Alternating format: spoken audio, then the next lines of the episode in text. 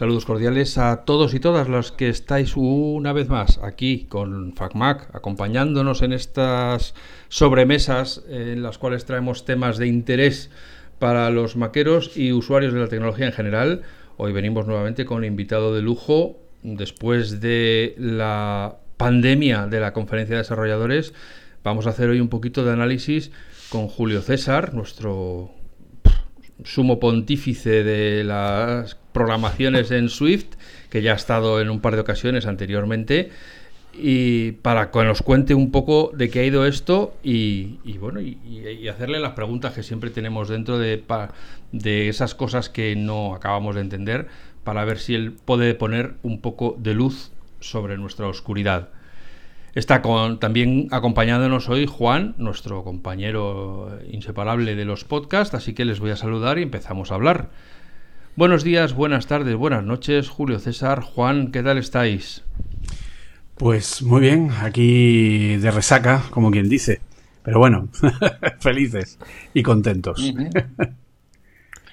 Buenas, ¿Te ha cabido todo dentro de la cabeza o, te quedan todavía volúmenes por estudiar? Estoy en proceso, estoy en proceso. Estoy a ver si por fin puedo tener un poco de paz y tranquilidad, armonía en mi vida y puedo ver un poco más de vídeos y de cosas. Pero bueno, en principio, poco a poco voy asimilando cosas eh, sin prisa pero sin pausa. Bueno, buenos días, buenas tardes, buenas noches y encantado de estar aquí otra vez con vosotros y para aprender muchas cositas, sobre todo de la parte profunda, que es la programación, que es lo que domina más Julio César.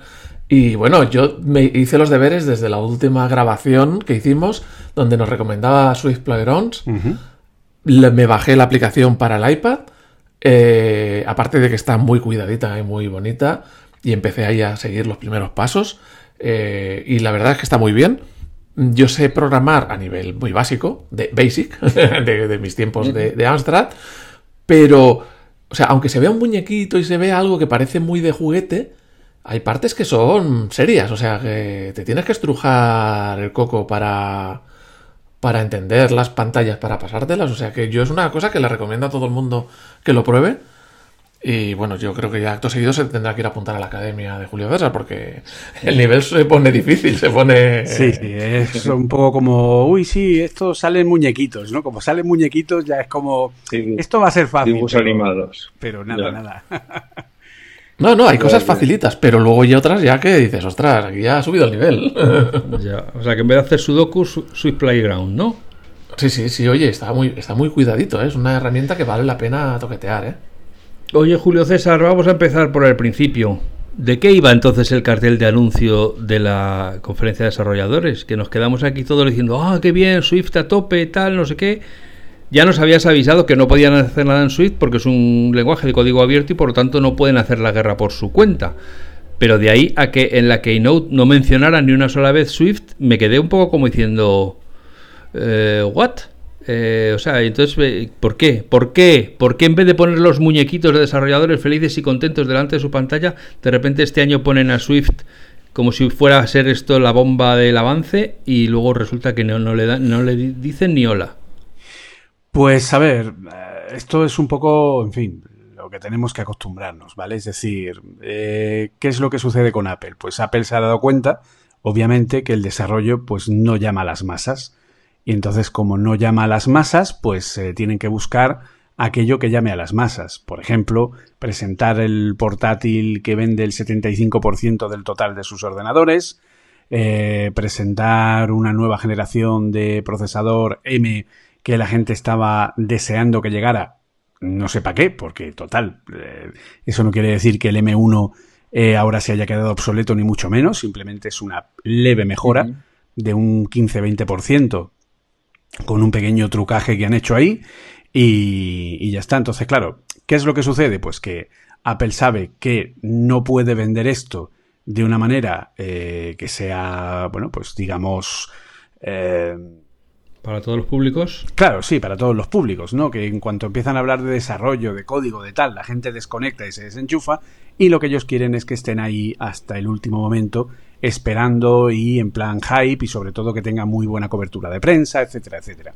Ya lleva unos años que está empezando a dar cada vez menos presencia al desarrollo en el primer día de la conferencia de desarrolladores, tiene narices la cosa, pero bueno, en fin, yo puedo llegar a entender que esto suceda y por lo tanto al final lo que se ha demostrado este año es que Apple ya ha tomado una decisión totalmente fija, a no ser que echen para atrás, pero bueno, en principio no creo que lo hagan y es que la keynote inaugural va a ir de algo completamente diferente a lo que es el desarrollo, o sea, no va a ser una conferencia inaugural de la Semana de Desarrolladores, sino que va a ser una conferencia inaugural de porque la hago en junio, ¿vale? Porque patata, ya está. Entonces ahí van a presentar cosas, en principio, de los nuevos sistemas, que es lo que más le tira el morbo a la gente.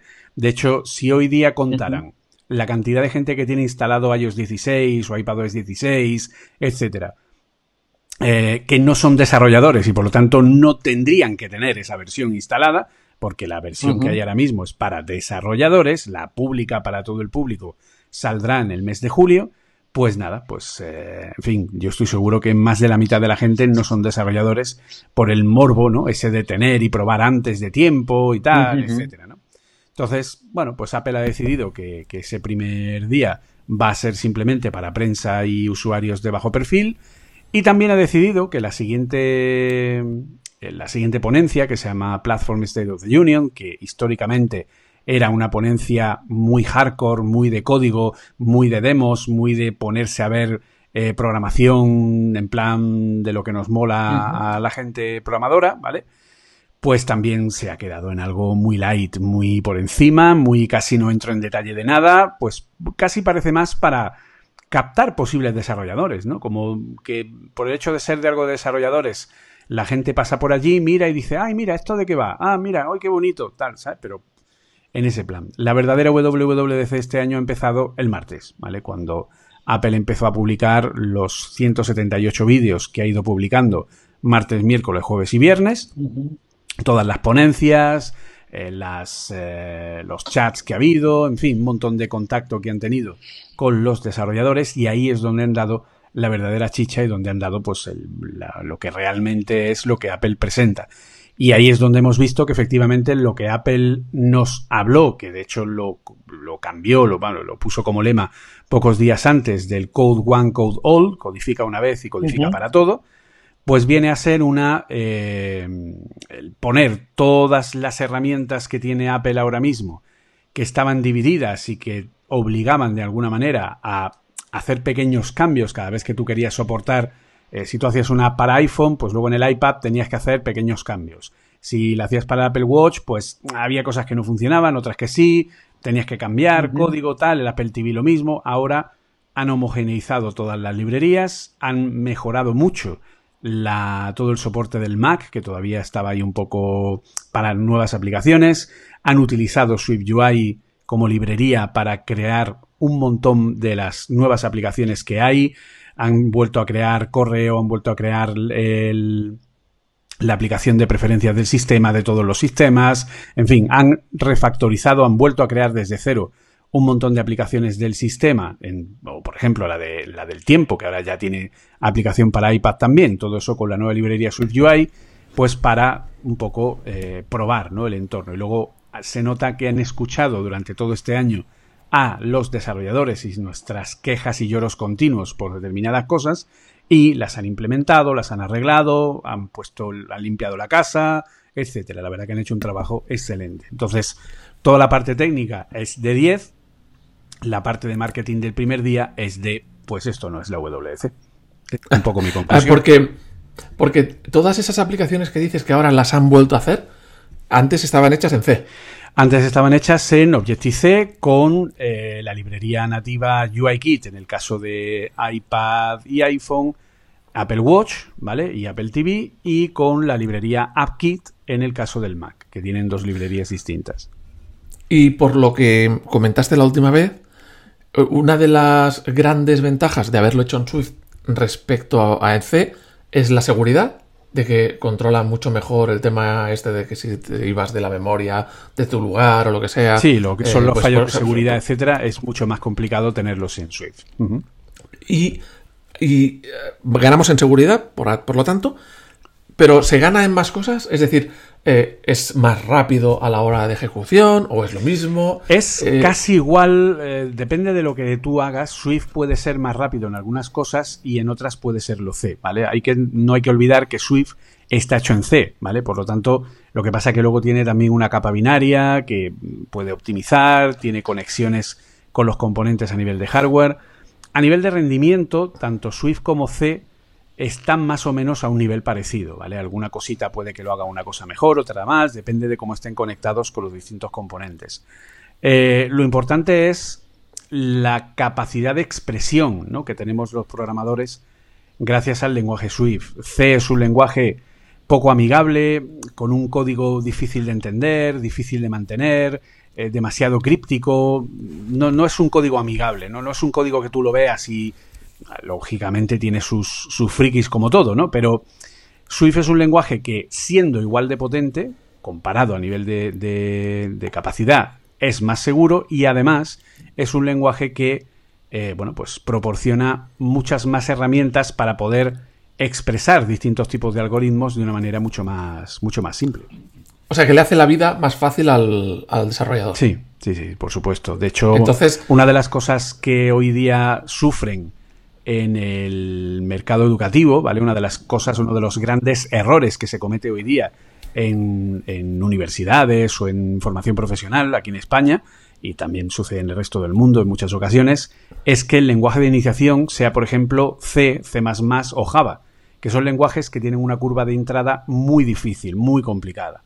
¿Vale? Sería mucho más fácil que esos primeros lenguajes de programación que aprende alguien que entra de nuevas en una carrera, o entra de nuevas en una formación profesional de grado medio, de grado superior, pues sea un lenguaje como Swift o, como Python, que también es un lenguaje que también tiene una curva de aprendizaje bastante buena, ¿vale? Pero no un lenguaje como C, que es muy complicado, mucho más complicado de lo que debería, para ser entendido, insisto, como entrada al mundo de la programación. Y entonces, como, como tú crees, tú directamente no, porque estás metido en una academia, que, enseñas eh, Swift, pero tu percepción de los desarrolladores de tu alrededor que vayan a desarrollar para Apple, ¿tú crees que eh, el cambio a Swift es bien acogido? ¿Con ganas? Ahora mismo nadie se plantea seguir con Objective-C y está más que claro que todo el mundo va hacia Swift, que Apple va hacia Swift y que Objective-C, pues hombre, seguirá ahí porque no puede ni debe desaparecer jamás pero quedará como algo histórico, ¿de acuerdo? Nada más. Pero ahora, de hecho, Apple lleva bastantes años en el que el WDC es 100% Swift, ya no, no habla ni comenta absolutamente nada de ningún otro lenguaje. Yo he leído en, varias páginas web que estas ah, actualizaciones de los sistemas operativos, etcétera, son gordas, que son bastante significativas. ¿Tú tienes también esa, percepción? Eh, a nivel de núcleo, mm, relativamente, ¿vale? O sea, no son, no, son tan gordas, es un... A ver, es una actualización de mantenimiento, de poner al día, de limpiar la casa y sobre todo y principalmente de empezar a utilizar las nuevas herramientas y dejar atrás las que había en el pasado. Por lo tanto, es un cambio importante porque tenemos un montón de aplicaciones stock eh, de los sistemas que ahora ya están hechas en SwiftUI, incluso las propias preferencias del sistema. Eh, SwiftUI tiene muchas más capacidades como librería para eh, desarrollo de aplicaciones multiplataforma dentro de, Apple. Entonces, es un cambio significativo en ese sentido. Es decir, es el primer año en el que Apple, de una manera mucho más clara, deja atrás lo pasado, deja atrás lo más antiguo y empieza a abrazar lo nuevo, porque lo nuevo ya está lo suficientemente bien estabilizado como para confiar en ello y darle la responsabilidad de todo el sistema operativo. Entonces ese es el gran cambio que ha habido este año. En cuanto a opciones, pues en cuanto a opciones son añadir pues cuatro cosas que nos van adelantando los siguientes pasos y la entrada al metaverso de Apple que ha dado muchísimas muestras en esta WC, aunque la mayoría de la gente obviamente no las ha visto. Ah, es que eso, ah, ah, sí. Ahí, eso es, una, es, otra, era el, siguiente eh, ítem que tenía yo en mi lista de preguntas para hacerte, que eran las, las, cosas que no hay, que todos, todos, hemos visto la Keynote, todo, todo nos ha parecido, ay, qué bien, por fin voy a poder programar un email, ¡uh! En 2022, bien. Eh, pero, eh, ¿qué cosas gordas que no han salido en la Keynote? Un desarrollador ha dicho, esto me cambiará. Bueno, yo vi en, en Twitter, no supe interpretar, supongo que era que ahora al programar en Swift te van saliendo colores o no. Yo vi un, un tuit tuyo que le dabas las gracias y salía una captura de programación en Swift y salía todo ya el código coloreado. No sé si eso ya lo hacía o no. Pero bueno, ¿qué cosas...? lo que he comentado antes, es decir, los desarrolladores llevamos mucho tiempo, eh, bueno, pues aguantando problemas del, del, sistema, problemas muy tontos, problemas que, eh, bueno, pues que no tienen, eh, que, que, requerían un trabajo, ¿no? Por parte de Apple y muchas quejas de, oye, ¿qué tal? Que por favor, que mira a ver, que no sé qué, y era un poco como que nunca terminaba de funcionar. Y sin embargo, este año, pues eh, lo que ha hecho Apple es sacar unas betas muy pulidas, muy bien hechas, eh, casi carentes de errores. Eh, los sistemas funcionan muy bien, me refiero a los sistemas de desarrollo, ¿no? Lo que es la aplicación Code, las librerías de desarrollo, etcétera, etcétera, están todas muy bien, o sea, no parecen realmente una beta en muchos sentidos, y entonces, bueno, pues eso la verdad que es de, es de agradecer, ¿no? Que se ha hecho un trabajo de puesta a punto, de limpieza de la casa, de dejarlo todo arreglado, de corregir errores, etcétera. A nivel de, de presentaciones y tal, pues eh, ir puliendo, como digo, lo que, lo que ya tenían y empezar, pues como ya digo, a ir metiendo cositas, ¿vale? Que pues a lo mejor tú ves que puedes recortar al perrete y ponerlo como pegatina, ¿vale? Pero yo lo que veo es un algoritmo de recorte eh, a píxel perfecto de cualquier tipo de imagen y por lo tanto una forma de poder crear ofuscación completa de elementos sobre captura de imagen en realidad aumentada para que un elemento virtual sepa cuándo tiene que dibujarse o no porque está detrás o delante de elementos reales. ¿Vale? Entonces, cada uno ve lo que quiere. ya, ya, ya. Bueno, no te voy a decir que me pondré, bueno, si fuera vídeo te pondría subtítulos debajo para que explicaran lo que has dicho, porque... o sea, pero eh, yo he escuchado eh, a, alguna gente opinando de que eh, estos sistemas operativos pues no tenían muy grandes cambios o que, bueno, sí, tenía esto, que era bonito y tal, pero que no habían grandes cambios. En tu opinión, que has levantado la, el capot y has mirado debajo, ¿Estos son grandes sistemas operativos? ¿Traen grandes cambios? No. Es una puesta a punto en el que lo más importante que tiene es eh, toda la parte que prepara los sistemas para el siguiente paso. ¿Vale? O sea, la parte de librerías que mejoran el tema de la fotogrametría, por ejemplo, eh, librerías que es pues coger un objeto, ¿vale? Una fotogrametría es coger un montón de fotografías de un objeto desde distintos puntos y con eso crear un objeto 3D en alta definición hiperrealista, con sus texturas y con todo. Eh, poder hacer, pues eso, lo que hemos comentado de la eh, el recorte a píxel perfecto de cualquier elemento dentro de una imagen, creando el mapa de profundidad. Eh, el tema de los widgets en la pantalla de inicio, que eso es eh, para el día de mañana es lo que se conoce, ¿vale? Como el poder tener un montón de pequeñas ventanas y pequeños elementos dentro de tu visión cuando tú tengas unas eh, un casco de realidad aumentada virtual, eh, pues lo que vas a tener es un montón de cositas puestas delante tuya, de indicadores, de sensores, de tal. Por ejemplo, la parte que presentaron de Life Activities, que es una parte que llegará ahora en otoño, que todavía no se ha presentado, no viene en las betas, ¿vale? Que es pues esta parte que vimos en el que en la pantalla de bloqueo me aparece el coche de Uber cómo va llegando en tiempo real, ¿vale? O en los resultados de tu partido de baloncesto, de la NFL o de lo que sea que estés viendo, ¿no? Pues ese tipo de cosas son pequeños añadidos, pequeños adelantos que nos están preparando para ese futuro de ventanas flotantes alrededor nuestra, con un montón de información, eh, con paneles que yo puedo configurar, con pantallas que puedo poner, con flujos, por ejemplo, ahora tenemos, eh, ya se puede hacer SharePlay no solo desde FaceTime, sino también desde iMessage. Y además se puede compartir, eh, hacer sharing de pestañas de Safari, se puede compartir incluso actividades dentro de una aplicación, yo puedo crear sesiones de trabajo compartidas dentro de un Pages, dentro de un Keynote, esto lo obviamente lo, lo implementarán eh, el resto de, de, compañías, pues para que yo pueda estar en el metaverso y pueda compartir un Keynote con una persona y poder trabajar los dos desde ese metaverso en ese Keynote, incorporando elementos, poniéndolos tal, todo eso pues eh, obviamente se está empezando a presentar. Ya hay que decir una cosa, pues tú lo estás planteando en un ambiente de realidad virtual, realidad aumentada, tal y cual. Pero yo tengo que decir una cosa porque vivo todos los días, el tema de compartir los documentos ahora mismo, del Pages, del Keynote, tal, entre varias personas y trabajar en modo colaborativo, ya es una gozada a día de hoy con las aplicaciones de Apple.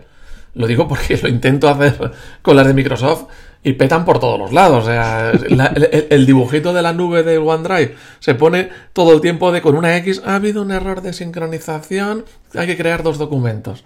Eh, y la verdad es que he trabajado en las de Apple y la sincronización es buenísima, es instantánea, tal. O sea que yo creo que parten de una base muy conseguida en la parte colaborativa, que no, que no la tiene Microsoft. Sí, por eso entonces eh, es un poco la, la, esencia, ¿no? SharePlay al final, ¿qué es lo que hace? Pues eh, al final lo que han hecho es llevar SharePlay también a la productividad para que sea un servicio más dentro del sistema, que evolucione lo que ya hemos trabajado y que podamos, pues eso, compartir documentos, compartir páginas web, compartir cualquier tipo de contenido, ver un vídeo todos a la vez sincronizado, eh, ver un contenido de cualquier tipo, de cualquier aplicación de forma sincronizada a todos los niveles. Es decir, crear un ecosistema de compartición y de y de estar todos juntos dentro de un ecosistema, dentro de, un, de ese metaverso, ¿no? Eh, pues obviamente todas esas herramientas ya están ahí, ya se han presentado, Llevamos tiempo trabajando con ellas. Este año lo que se ha hecho ha sido ir mejorándolas, dándoles un paso más allá de integración. Y bueno, pues insisto, todo esto preparado para cuando teóricamente, si hacemos caso de los rumores, no lo digo yo, lo dicen los rumores, en enero Apple pudiera presentar al mundo su primer casco de realidad mixta virtual. Pero, y ahora te quería preguntar cuando estabas hablando, tú hablas mucho del tema de realidad virtual y todo esto, pero en la presentación sabemos que no han dicho nada. ¿Es por lo que has leído? ¿Es por lo que has leído entre líneas durante toda la semana posterior? ¿O es porque han sido explícitos durante esa semana posterior? Es por todo lo que yo he leído entre líneas. O sea, ellos. no, lo han dicho explícitamente. ellos no lo han dicho explícitamente. Lo que pasa que yo técnicamente conozco que, por ejemplo, el recorte del perrete para usarlo como pegatina utiliza una tecnología llamada NERF, una tecnología llamada Neural Radiance Fields, campos de radiación neural, que permite interpretar una imagen ya tomada y hacer un recorte segmentado de la parte que es el elemento protagonista e incluso crear un mapa de calor, porque la segmentación de fotografías ya existía y ya se aplicaba en versiones anteriores. Pero ahora también se puede hacer un mapa de profundidad de una imagen sin que tenga ese mapa de profundidad, ¿vale? Porque si yo hago una foto en modo retrato, el modo retrato y los sensores de, Face ID o, el propio LiDAR, etcétera, te pueden hacer un mapa de profundidad de una forma más o menos simple. Pero en una fotografía que tú te bajas de internet no existe el mapa de profundidad. NERF es capaz de crear ese mapa de profundidad y saber cuando tú, porque tú imagínate, o sea, nosotros hablamos de fotografías, pero las fotografías en realidad, si las ponemos una al lado de la otra, o sea, si ponemos una tras otra, 24 por segundo, ya tenemos un vídeo, ¿vale? Entonces, si yo pongo mis 24, 25, 60 imágenes por segundo captados desde la cámara y cada fotograma es interpretado y generado a nivel de mapa de profundidad, ya no solo por, por cómo entiende la inteligencia artificial del iPhone o del iPad, cómo entienden lo que están viendo en la pantalla, sino que además yo puedo saber a qué distancia está cada cosa. Entonces, cuando yo ponga un pequeño avión virtual volando por la habitación de casa, ¿vale? Yo puedo saber si ese avión está pasando por detrás del sofá y por lo tanto no lo tengo que pintar. ¿Vale? Y eso es lo que se llama ofuscación de elementos virtuales, ¿vale? Para dar esa sensación de realismo. Tú en realidad lo que tienes es una capa de gráficos 2D puesta encima del vídeo que está viendo el iPhone, ¿vale? Entonces, claro, eso, en el momento en el que yo pongo la mano delante, ¿vale? Mi mano que está delante la tapa el avión, porque el, avión, siempre está delante mía. ¿Qué pasa cuando yo pongo la mano delante y el avión pasa por detrás de la mano? Porque no se dibuja, porque detecta que la mano tiene que estar delante. Pues que tengo una ofuscación y tengo una sensación de realidad de que ese elemento está realmente ahí conmigo. ¿vale? Es un truco de magia, pero eso es lo que va a permitir esta tecnología. Pero ah, el, caso es que si tengo un escáner LiDAR que llevan varios dispositivos desde hace tiempo de Apple, es, el, ese, es ese láser el que me está diciendo a qué distancia está mi mano, a qué distancia está el sofá, a qué distancia está tal. No, el LiDAR, no tienes el LiDAR. No, el LiDAR es un apoyo, ¿vale? El LiDAR lo que hace es un apoyo a un escaneado, digamos, de de... Mm, porque el LiDAR no es excesivamente preciso, ¿de acuerdo? O sea, el LiDAR te puede dar una estructura tridimensional de la habitación o del lugar donde estás, pero eh, no con mucha precisión, ¿vale? O sea, con unos redondeos que no son exactos al elemento real, ¿de acuerdo? Pero te sirve de apoyo para tener un precálculo.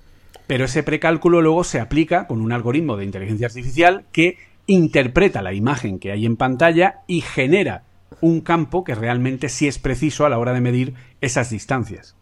O sea, que el que realmente recorta bien la imagen o, pone el avioncito detrás de los dedos o tal es la inteligencia artificial de saber hasta aquí llega el dedo o hasta aquí llega el sofá y, esto es detrás y esto es delante. Exacto.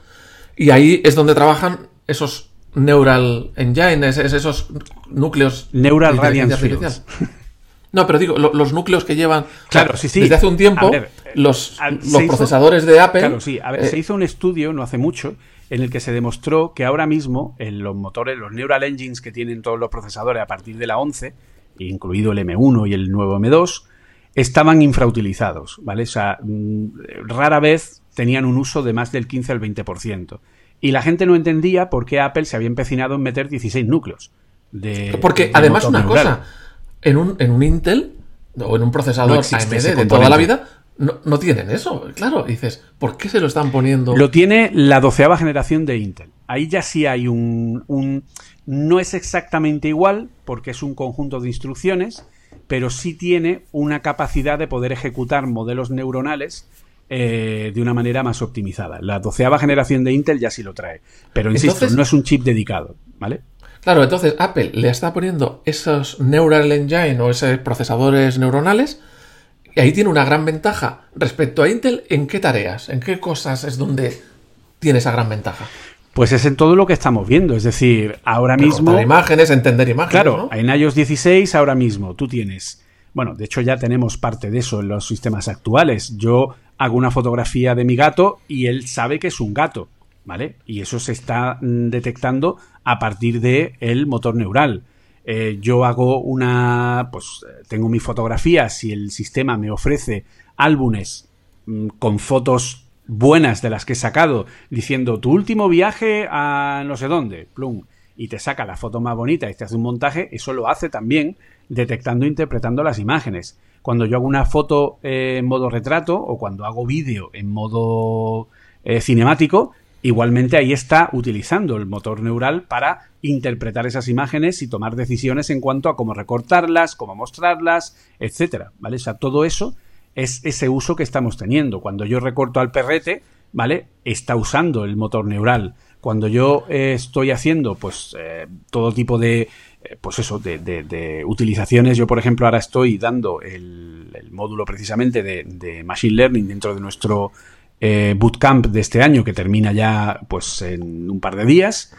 Y, claro, los, alumnos están alucinando porque tú puedes capturar tu mano y ver perfectamente, de hecho he colgado un vídeo en Twitter, eh, de cuáles son los huesos de la mano y cómo se mueve y están interpretados en tiempo real y eso permitirá que tú con tu mano puedas tocar cualquier cosa en un espacio virtual y se interactúe, incluso puedas cogerlo, etcétera. O sea, todo ese tipo de cosas Ahora mismo no las estamos viendo, pero poco a poco Apple está utilizando cada vez más esa inteligencia artificial para mejorar todos los procesos. Por ejemplo, gente que sea eh, sorda, ¿vale? Gente que tenga problemas auditivos, puede activar un reconocimiento de sonidos de urgencia, de forma que eh, el dispositivo es capaz de escuchar si viene una, ambulancia, un policía, o si oye un sonido muy cerca, etcétera, y advertir a la persona eh, que tiene esa discapacidad para decirle, ojo, que está pasando algo quieto, ¿vale? Que, viene una ambulancia o viene un policía o viene lo que sea, ¿no?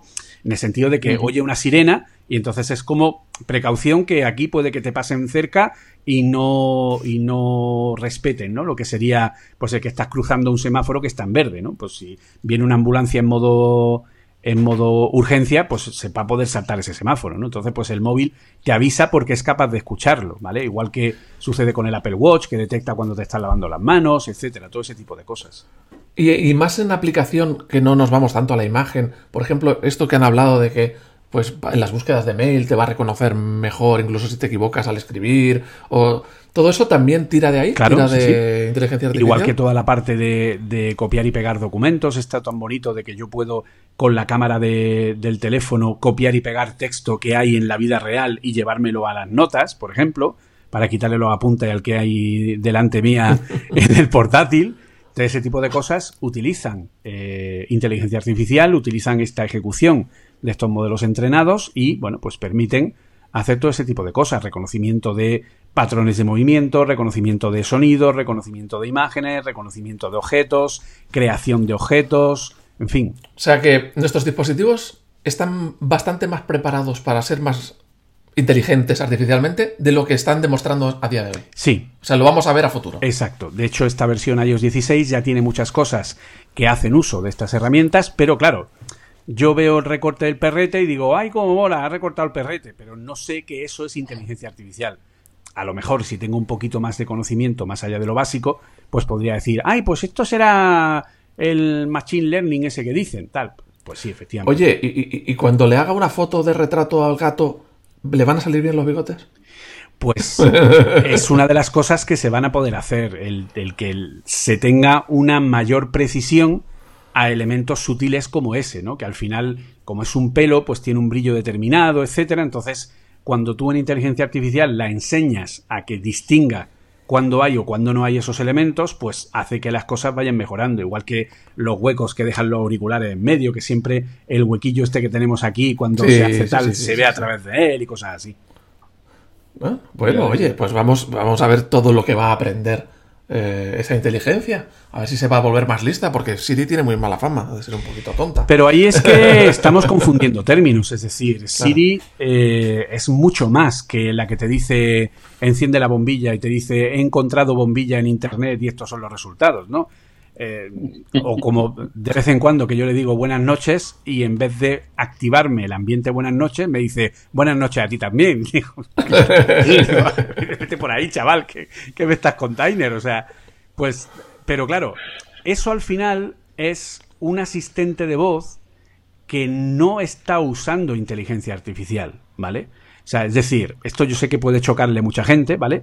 Pero la inteligencia artificial que está usando Siri es la interpretación del lenguaje natural para que lo que tú dices sea, eh, digamos, dividido en pequeños trozos que le permitan al sistema saber qué es lo que estás queriendo decir, ¿vale? Buscando dónde está la acción del verbo, buscando dónde están los distintos elementos, para que cuando yo le diga envía un WhatsApp a Pepito diciendo no sé qué, pues él entienda que el envía es la orden, WhatsApp es con qué quieres hacerlo, A es un artículo que sobra, el, luego el nombre, etcétera, ¿vale? O sea, vaya dividiendo por tokenización y peso cada una de las palabras que hay.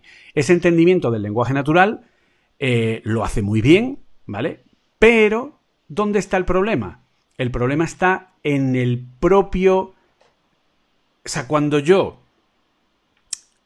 le hablo a Siri Siri convierte la orden en texto, la interpreta por, por interpretación del lenguaje natural, que eso es Machine Learning, y entiende qué es lo que tiene que hacer, ¿dónde está el problema? Que el motor de Siri es muy limitado según idiomas. Al soportar tantos idiomas, los verbos de acción son dos. Por ejemplo, envía o manda. Como le digas otra palabra, ya no sabe qué es lo que estás haciendo, porque esa palabra no está asociada al comando. ¿Vale? Porque como hay muchos idiomas, obviamente no puede saber cuál es cada una de las palabras que podemos utilizar. Entonces, el problema del que peca Siri, y peca también Google Assistant, aunque en menor nivel, y Alexa, al mismo nivel que Siri, es que no son asistentes inteligentes. Ese es nuestro gran error. Son asistentes de voz que son capaces de interpretar más de una forma de pedirle lo mismo. Pero como tú no emplees las palabras apropiadas para pedirle algo, no van a saber qué estás pidiendo. Y esto le pasa a Alexa, le pasa a Siri y le pasa a Google Assistant. Insisto, Google Assistant le pasa bastante menos porque en Google tenemos la tendencia a la hora de buscar, yo cuando busco algo en Google, ¿vale? Si quiero buscar eh, yo qué sé, eh, teclados musicales, eh, pues teclados musicales para aprender a tocar el piano, ¿vale? Pues yo pongo teclados, piano, aprender. Porque yo voy a palabras clave. Pero la gente normal en Google no. La gente normal en Google pone ¿Dónde puedo comprar un piano que tenga O sea, te pone la pregunta gramaticalmente completa. ¿Vale? Entonces, eso, eso es verdad. le ayuda a Google a saber cómo se construyen las, frases y cómo interpretar eso. Porque Google hizo una cosa muy, muy, muy, muy inteligente, que fue que cuando Google Assistant no terminaba de funcionar, o iba igual de bien o mal que Siri y que Alexa, lo que hizo fue derivar sus peticiones a su propio motor de búsqueda. De forma que cuando yo le pido algo a Google, es la propia Google la que me contesta. Por eso, la propia Google ha empezado también a mostrar respuestas a preguntas ¿vale? Y yo le puedo poner, ¿cuántos euros son 200 eh, dólares? Y te da la respuesta. Antes de darte cualquier tipo de página web, de cálculo de, de cambio de divisa o lo que sea, ¿vale? O le preguntas, ¿qué edad tiene no sé quién? Y te saca la información, ¿vale? O sea, Google ha empezado a contestar preguntas de un tiempo a esta parte, precisamente porque el motor de Google Assistant es el que se encarga de gestionar esas preguntas y por eso tiene un mayor nivel de acierto, porque Google sabe muy bien, ha aprendido muy bien a base de millones y millones y millones de búsquedas, ¿vale? Cómo se hacen las preguntas y qué es lo que la gente busca a nivel de respuesta. Cosa que ni Alexa ni Siri tienen esa información para poder gestionar. Dejadme que haga una autorreferencia y para todos aquellos que estén interesados en saber más sobre los asistentes de voz, os recomiendo la entrevista que le hicimos a Pedro Vivancos, que es el director de estrategia e innovación de Vocali, que es una empresa que tiene un software de reconocimiento de voz, etcétera, donde hablamos extensivamente eh, de todo este tema del reconocimiento de voz y de las órdenes y el lenguaje natural, etcétera. Y entonces, volviendo a nuestra conversación, yo te tengo que preguntar, ¿estás dejando implícito que Apple debería estar desarrollando su propio buscador? Eh, no como buscador en sí, de hecho sabes que hay rumores que hablan de ello, pero sí un sistema parecido al que puede tener Google. ¿Vale? Si yo fuera Apple estaría invirtiendo en crearme una especie de Google propio. ¿Vale? Insisto, no ya un buscador como tal, ¿vale? Si yo, si yo fuera Apple, me habría planteado, por ejemplo, comprar DuckDuckGo, ¿vale? Para empezar, ¿vale? Pero bueno, independientemente, hacer una especie de DuckDuckGo, pero repito, no tiene por qué ser un servicio que esté en una página web. Público, ya, puede ser interno. O que sea algo interno que utilice Siri, porque Siri, para que funcione bien, va a necesitar tener un buscador que sea capaz de encontrar cualquier tipo de información, sea cual sea. Cosa que hoy día Obviamente, el que mejor funciona es Google Assistant porque es el que tiene más información a mano y sobre todo mejor clasificada. Entonces Apple necesita ese tipo de o bien crearlo ellos o bien comprar a alguien que ya tenga esa clasificación de información que ellos puedan utilizar. Y, con el detalle este de tú, le estás pidiendo una orden a, Siri, eh, Siri no la analizaba eh, dentro de tu dispositivo, sino que lo mandaba a un servidor donde el servidor era el que analizaba tu, tu voz. Esto no se iba a cambiar para que lo ejecutase directamente el modelo. Esto ya está cambiado. Desde ¿Ahora ya está? Claro, sí, sí, esto ya se cambió el año pasado. El modelo de dictado está cargado. No, no, no, no dictado, ¿eh? Hablo de. Sí, sí, es que es lo mismo. Siri es, es lo mismo. El modelo de dictado está dentro del dispositivo, ¿vale? Entonces, como el modelo de dictado está dentro del dispositivo, tú lo que es la traducción de voz a texto se hace ya directamente en el dispositivo, ¿vale? Lo que aún no ha cambiado es que el modelo de Siri sigue estando en la nube, es decir, el que determina qué servicios o qué cosas en el dispositivo tienen que ser lanzadas a partir de tu orden. ¿Vale? Apple todavía está trabajando porque Google sí ha sido capaz de meter el modelo de Google Assistant en local, en, los, en algunos píxeles, pero Apple todavía no. Hay que tener en cuenta que el modelo de Siri ocupa muchísimo espacio. Entonces Apple tiene que reducir ese espacio con una técnica que se llama de, cuantización de datos, que básicamente es pues como cuando comprimimos a MP3 que descartamos partes sonoras que se supone no escuchamos para reducir la cantidad de información necesaria y conseguir un resultado que es parecido, suficientemente bueno, pero no igual que el original. Pues eso es la cuantización. Entonces, Apple tiene que cuantizar el modelo de Siri para poder cargarlo directamente en el dispositivo y que las peticiones se hagan directamente en el dispositivo. ¿Vale? Con lo que ganaríamos velocidad de respuesta. Y no tener que. Y que, por ejemplo, si se te va la luz, ¿vale? Siri siguiera funcionando siempre y cuando. O sea, no la luz, si se te va la conexión, a internet. Si se te va la conexión a internet, Siri pudiera seguir funcionando y pudiera seguir controlando el termostato o pudiera seguir controlando distintos aparatos que tengas en casa, eh, porque no necesitas salir de internet para ese tipo de, comandos.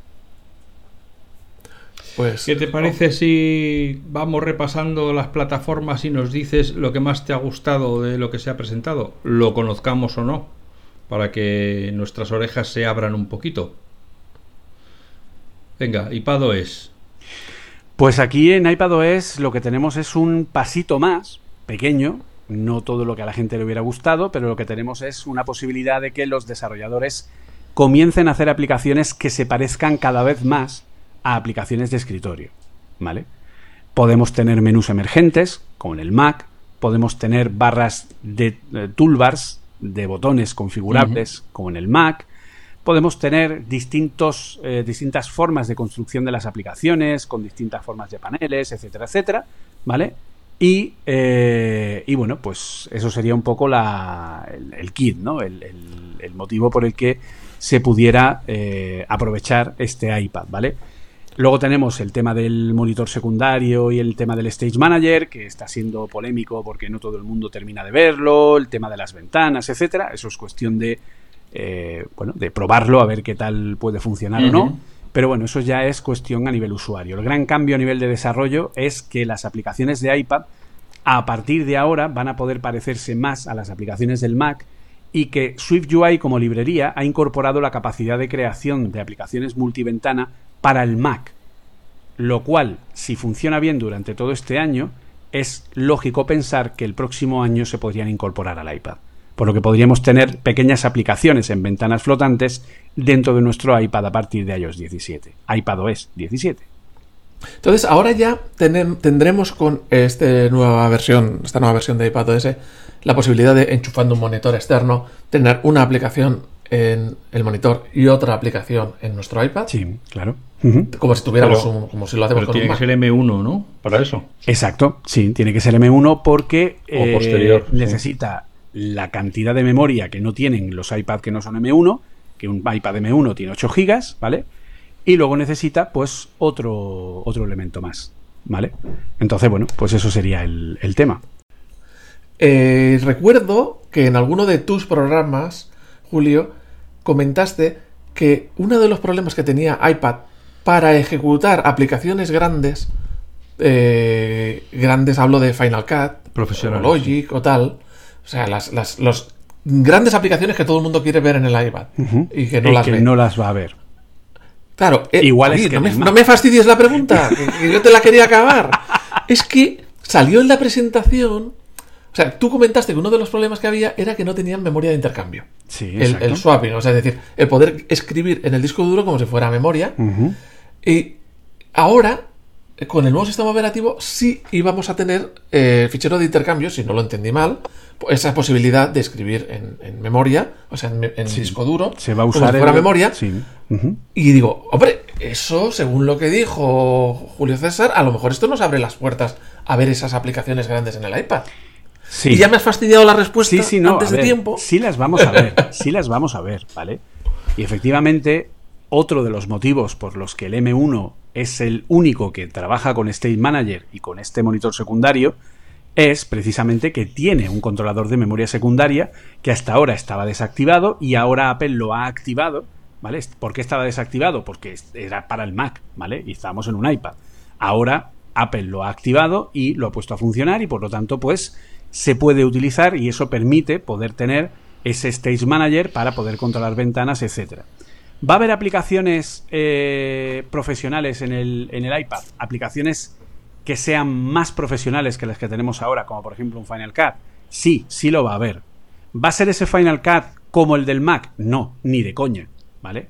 Porque tenemos que entender que un iPad ahora mismo tiene 8 GB, ¿vale? Y 8 GB en un, para un Final Cut ya está justito. Bueno, pero sin embargo, en un iPad, en un MacBook Air, lo enseñan ahí como, mira mi MacBook Air M1 que ejecuta Final Cut como le da la gana. Sí, pero el MacBook Air tiene macOS y macOS tiene una arquitectura y una infraestructura totalmente distinta a la que tiene iPadOS en cuanto a funcionamiento.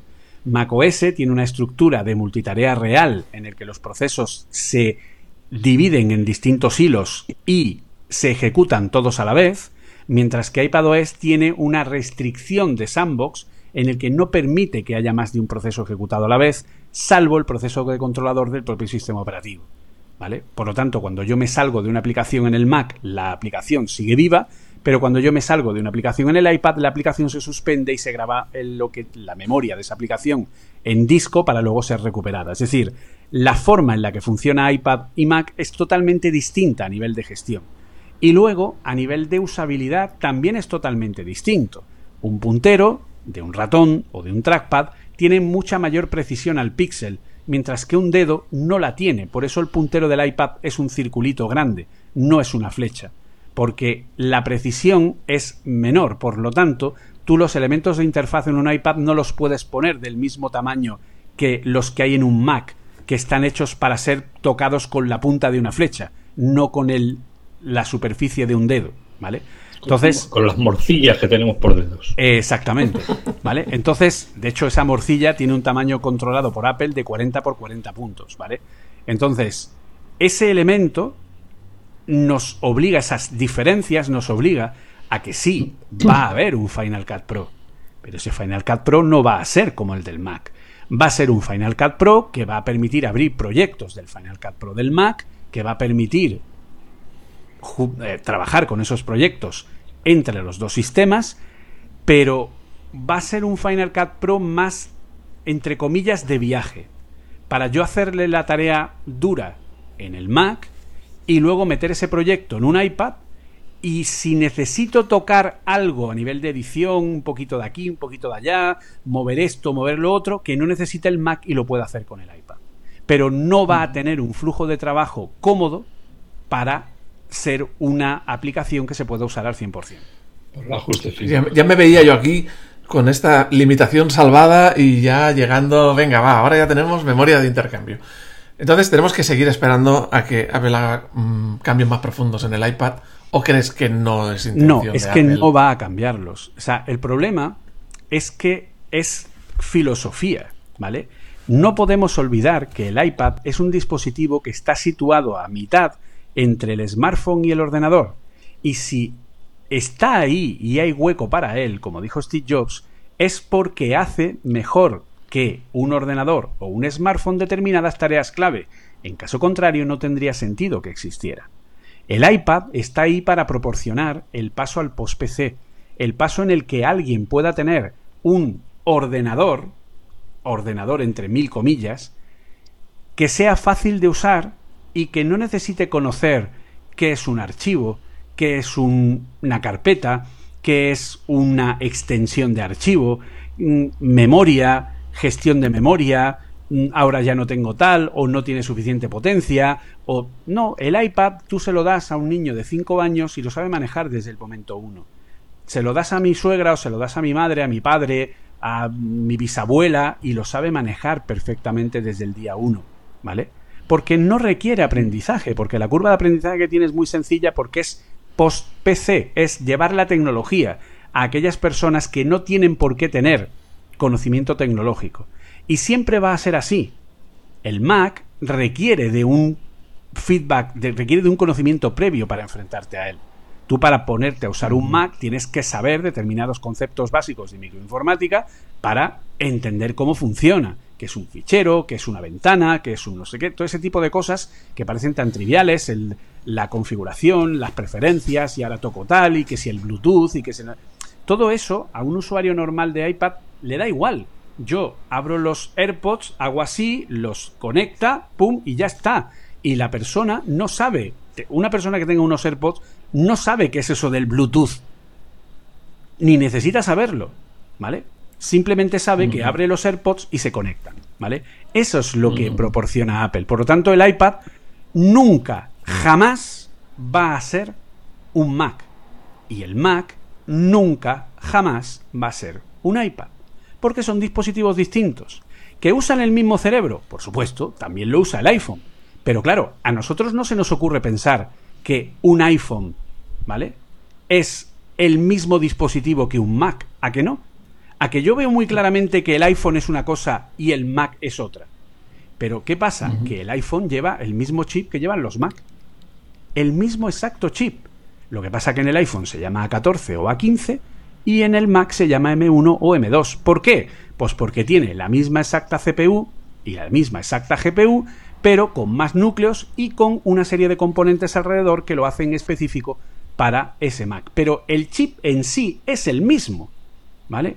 Entonces, esa es la base. Si mi iPhone tiene el mismo chip y los mismos componentes que mi Mac, y yo nunca voy a pensar que un iPhone es igual que un Mac, ahí es donde está lo que tenemos que terminar de convencernos, que el iPad no es un Mac y que el Mac no es un iPad. Son dispositivos totalmente distintos y siempre lo digo, si tú te compras un iPad y no te sirve porque necesitas que haga cosas que hace un Mac, enhorabuena, lo que necesitas es un Mac, no un iPad. Entonces ve y te compras un, un Mac. Claro, el Mac vale 1500 pavos y el iPad vale 900 si es un Pro, 600 si es un iPad Air. Entonces, claro, la gente lo que quiere es tener un Mac por 600 pavos. Pues no, eso no lo va a tener nunca. ¿Tú eres usuario, eres usuario de, iPad en tu vida diaria o ya tienes demasiados cacharros? No, no, no. Yo uso, eh, le doy el uso cada, a cada cosa. Eh, pues el iPad principalmente, el mío pobrecito, ya es más antigüello y entonces ya no lo uso tanto para productividad y para temas profesionales, lo uso más pues para ver vídeos, YouTube, tal, etcétera, etcétera, para ver series, eh, para oír podcasts, en fin, todo este tipo de cosas, para navegar por internet de una manera así más, con una pantalla más grande, etcétera. Pero yo, por ejemplo, soy de los que están esperando al nuevo iPad Pro cuando salga en su momento, que saldrá supuestamente con M2, no sabemos si ahora en otoño, el año que viene, en fin, cuando Apple, no tengo prisa por cambiar el iPad, ¿vale? Pero en el momento en el que Apple saque el nuevo iPad, pues me compraré ese nuevo iPad y, y, sobre todo pues lo usaré pues para probar el tema del desarrollo, para probar el tema de, de Swift, porque todo el tema de Swift Playground funciona en este iPad que tengo, pero va muy lentito, ¿vale? Entonces yo lo que quiero ya es poder utilizarlo, pues porque además estoy creando eh, programas formativos que ya los estoy impartiendo para determinados colegios, etcétera. Y entonces estoy creando programas formativos para colegios, para enseñar a profesores a aprender a programar, a cómo enseñar a sus alumnos a aprender a programar, ¿vale? Que es lo que llamamos eh, desarrollo eh, educativo, ¿vale? entonces, bueno, pues en ese sentido quiero usarlo para este tipo de herramienta y poder usarlo, pues a nivel de productividad de nuevo pues para edición de documentos, trabajo, un poco pues organizar mi vida. ¿Y has tenido ocasión de probar la beta? Eh, no, he tenido, he probado la beta que tengo que probar, que es Scope, ¿vale? Pero las betas de... ¿De sistema operativo no? No, no porque ah. yo tengo un trabajo que requiere estar en versiones estables, porque obviamente estoy dando clase, entonces necesito que el dispositivo funcione bien, que no requiera. Si yo pongo en mi iPhone eh, la beta, mm, solo puedo usar Scout 14, no puedo usar la 13. Tendría que hacer una triquiñuela, ¿no? Para que me cogiera la 13. Entonces, pues, y aparte, por ejemplo, MacOS Ventura, eh, Scout 13 no funciona en MacOS Ventura. Entonces me quedaría tirado y no podría trabajar. ¿Vale? Entonces, bueno, pues. Eh, por ahora no. Ni, ni voy a poner las betas, ni por ahora las necesito. Si es cierto que probablemente a mediados del mes de julio voy a iniciar un nuevo proyecto de cara a, septiembre-octubre, un proyecto importante que va a estar desarrollado para iOS 16, iPadOS 16, etcétera, y entonces ahí sí pondré los sistemas operativos nuevos, pues porque el nuevo proyecto va desarrollado en ellos.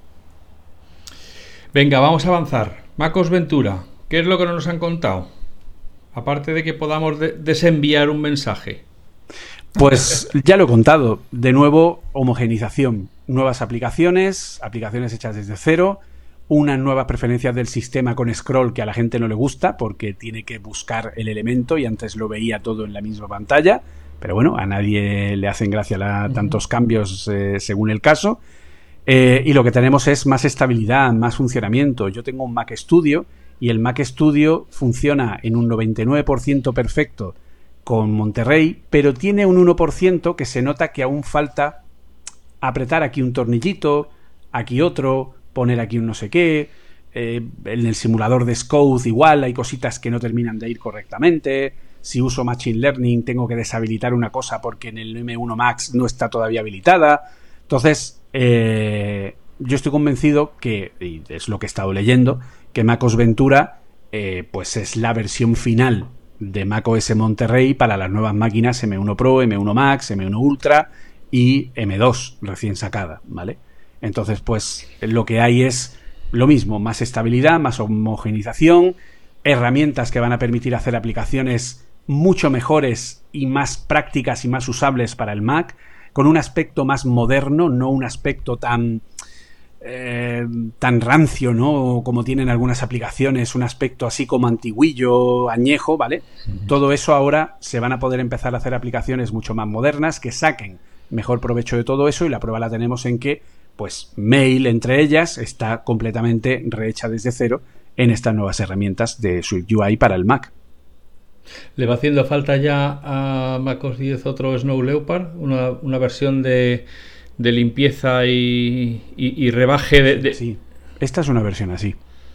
¿Vale? Este año todo lo que tenemos es una especie de New Leopard. Y lo estamos viendo con las betas. ¿Vale? Hacía mucho tiempo, probablemente desde iOS 12, que no había unas betas tan limpias y que funcionaran tan bien.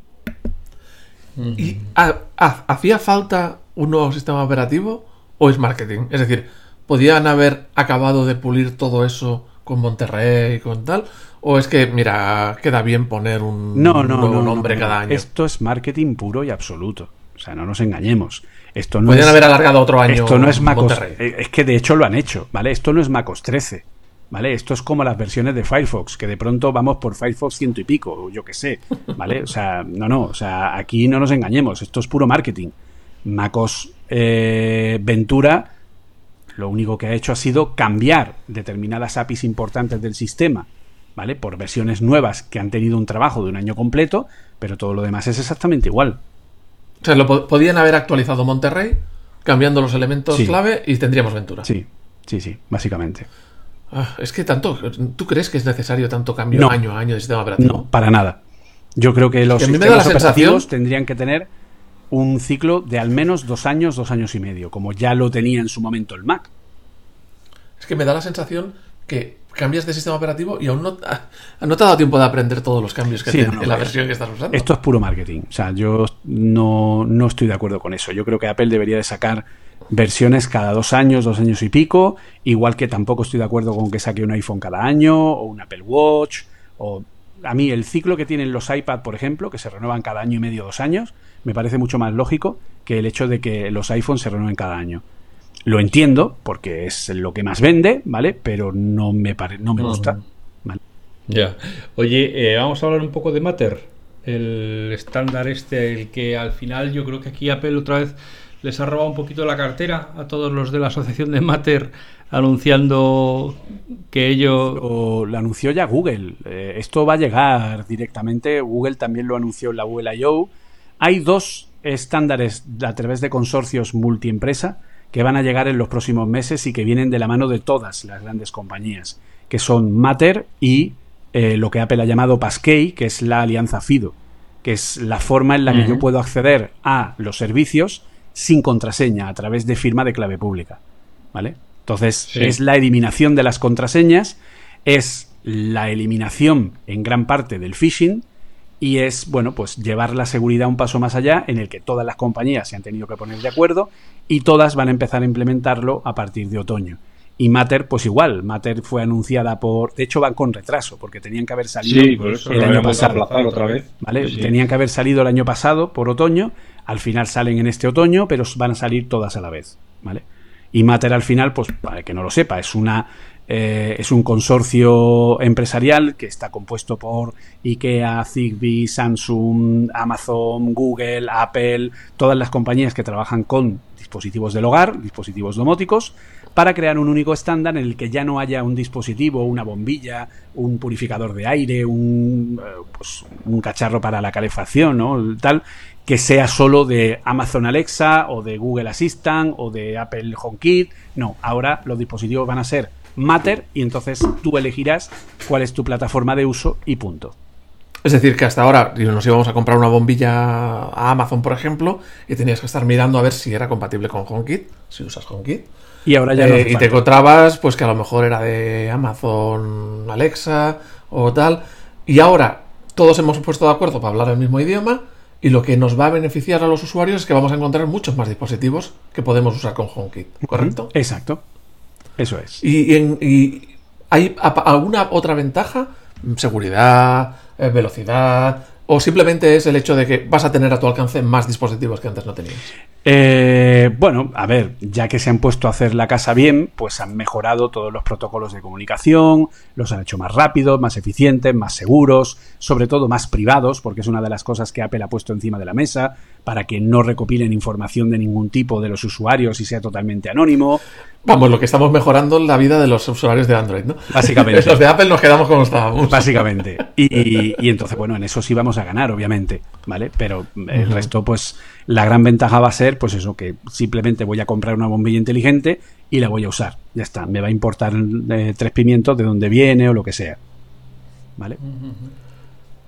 WatchOS es lo que es, valga la redundancia de los es, eh, y ya está, por muchos entrenamientos que le añadan, esa plataforma está ya madurada y... Sí, yo creo que está casi terminada. O sea, yo te podría decir que está casi terminada. Le han metido una aplicación nueva de medicinas que es capaz de escanear el bote y poner el tratamiento directamente. Muy chula. Eh, y poco más. Lo importante ahí es lo que he comentado antes. De hecho, por ejemplo, tvOS ni siquiera se habló de ello en la Keynote, ¿vale? Mm. Pero hay tvOS 16, noticia, ¿vale? Existe. Pero claro, lo único que incorpora es lo que he comentado, la homogeneización de los componentes a la hora de construir aplicaciones. Que ahora yo con un mismo código puedo hacer una aplicación sin ningún tipo de problema. Antes tenía que hacer adaptaciones me servía un 75% del código y el otro 25% tenía que ir cambiando por cada plataforma porque resulta que la vista de navegación funciona en el Apple Watch pero no en el Apple TV. El enlace de navegación funciona en el Watch pero funciona en el iPad pero no en el iPhone. Eh, cada componente funcionaba en un sitio distinto. Ahora todo funciona en todos sitios, se ha homogenizado completamente, los widgets, eh, se ha cambiado la forma de hacer las complicaciones en el Apple Watch, ahora son widgets, de forma que yo programo el widget para la pantalla de bloqueo del iPhone y ya tengo hecha la complicación para el Apple Watch, ¿vale? Por lo tanto, eso es una ventaja muy grande para los programadores y toda esa homogenización va a permitir que las aplicaciones sean cada vez utilicen más, ¿no? Todo el ecosistema de Apple con una forma mucho más sencilla e integrada. O sea que también es, facilitará que encontremos la misma aplicación en más plataformas distintas. Exacto. Y que usemos pues, el complemento de Apple Watch o el complemento del Apple TV o lo que sea. Vamos a terminar ya, eh, ya que hemos hablado de eh, consorcios en los cuales los grandes se han puesto de acuerdo. Apple sigue teniendo a Google llorando porque no adopta el protocolo RCS eh, para la mensajería, porque los Android están castigados a ser burbujas verdes en vez de burbujas azules y no hacen más que suplicarle a Apple que por favor apruebe ese protocolo para que no les discriminen a los pobres usuarios de Android. Eso en España es, menos, problema, pero en Estados Unidos es una auténtica discriminación tecnológica. Bueno, RCS es el protocolo que, vamos a decir, evoluciona eh, lo que es el clásico SMS de forma que genera un protocolo de transmisión de contenidos, eh, de imágenes, vídeo, etcétera. Es decir, es un estándar que hace que, eh, pues lo que hace WhatsApp o lo que hace Telegram, ¿vale? Es un estándar, pero a través de las, eh, de los protocolos de eh, comunicación de las operadoras, etcétera, etcétera, ¿vale? Entonces se supone que RCS debería ser el estándar. ¿Para qué? Pues para que esto es lo que ha pedido la Unión Europea. Por lo tanto, Apple tarde o temprano lo va a tener que poner, ¿vale? La Unión Europea y de hecho la, propia, el propio gobierno americano también van a aprobar leyes por los cuales todas las apps de mensajería tengan que ser interoperables entre sí. Que yo pueda desde Telegram escribir a alguien en WhatsApp o desde WhatsApp escribir a alguien que esté en Facebook Messenger o desde Facebook Messenger escribir a alguien que esté en iMessage. ¿Vale? Y para eso la única forma es con RCS.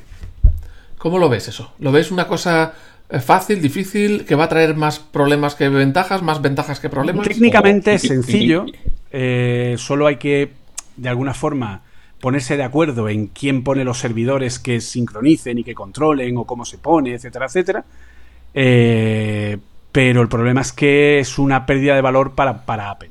¿vale? Entonces probablemente si al final terminan por integrarlo, lo van a integrar como algo aparte de iMessage. ¿Vale? Igual que están ahora los SMS. Lo que pasa que el bocadillo saldrá de otro color. ¿vale? Pero ten en cuenta que iMessage este año permite las invitaciones de SharePlay. ¿vale? Entonces eso es una funcionalidad específica y Apple no quiere soltar esa plataforma para atar a la gente a su plataforma como el anillo único quizás tendremos tres, tres, colorines en el en mensaje. Sí. uno será RCS, pero la ventaja es que ya no nos tendremos que preocupar si el otro tiene Telegram, Signal, WhatsApp, sino que en teoría podremos escribirle tranquilamente teniendo su teléfono, su mail o lo que sea, y eh, lo va a recibir y nos, nos, despreocupamos. Sí, yo lo que creo que van a hacer al final todas estas aplicaciones es integrar el protocolo RCS para intercomunicarse entre esas mismas plataformas, pero seguir permitiendo al usuario usar la propia plataforma para no pasar por RCS si quiere seguir usando lo suyo de manera exclusiva. Y activar un, botón muy grande de no permitir que otros me manden mensajes a la mensajería que a ellos les parezca bien, sino solo a las que yo les autorice. Pues ya solo me faltaba que me hicieran stalking por todas las mensajerías. Oye, que te he escrito no sé dónde, no me has respondido. Oye, ¿qué? Bueno, ya lo hacen por SMS. Ya, por eso, pero por lo menos en un sitio, pues les puedes ignorar. Bueno, Julio César, muchísimas gracias por tu tiempo, por tu paciencia y por tu sapiencia.